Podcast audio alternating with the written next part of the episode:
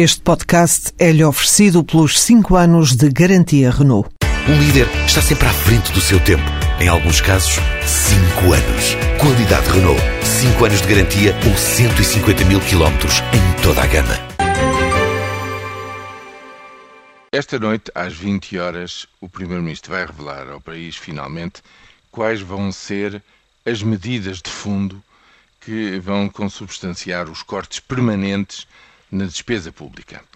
Eh, bem, já sabemos por aquelas revelações deixadas, eh, digamos, ao sabor hum, do que o Executivo acha que, que é a imprensa que merece saber as coisas antes dos outros, eh, que hum, basicamente elas se vão concentrar em dois grupos sociais, os funcionários públicos e os reformados, um quarto da população sobre os quais recai boa parte da, da despesa pública, pelo menos a despesa direta.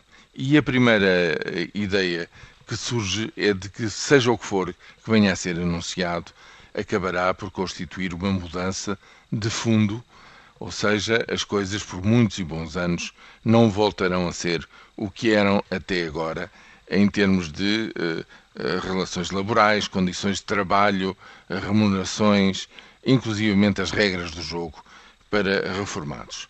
Evidentemente que tudo, penso eu, procurará ser feito de forma a que não venha a ser de novo chumbado uh, pelo Tribunal Constitucional, mas uh, não há volta a dar.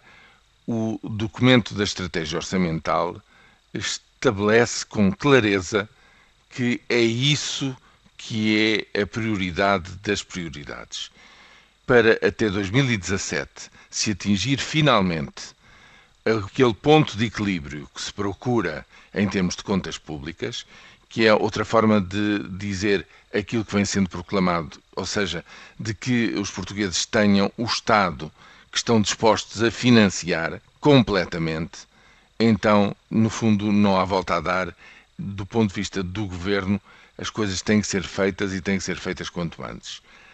A questão económica importante é a seguinte: é de que há um conjunto de medidas que se concentram no próximo ano.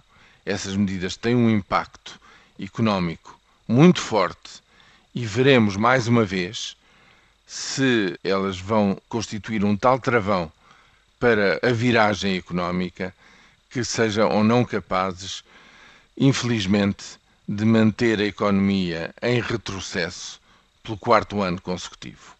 Até agora, enfim, as projeções dizem que marginalmente isso poderá não acontecer e que 2014 marque finalmente um primeiro sinal de pequeníssimo crescimento económico. Mas não é certo.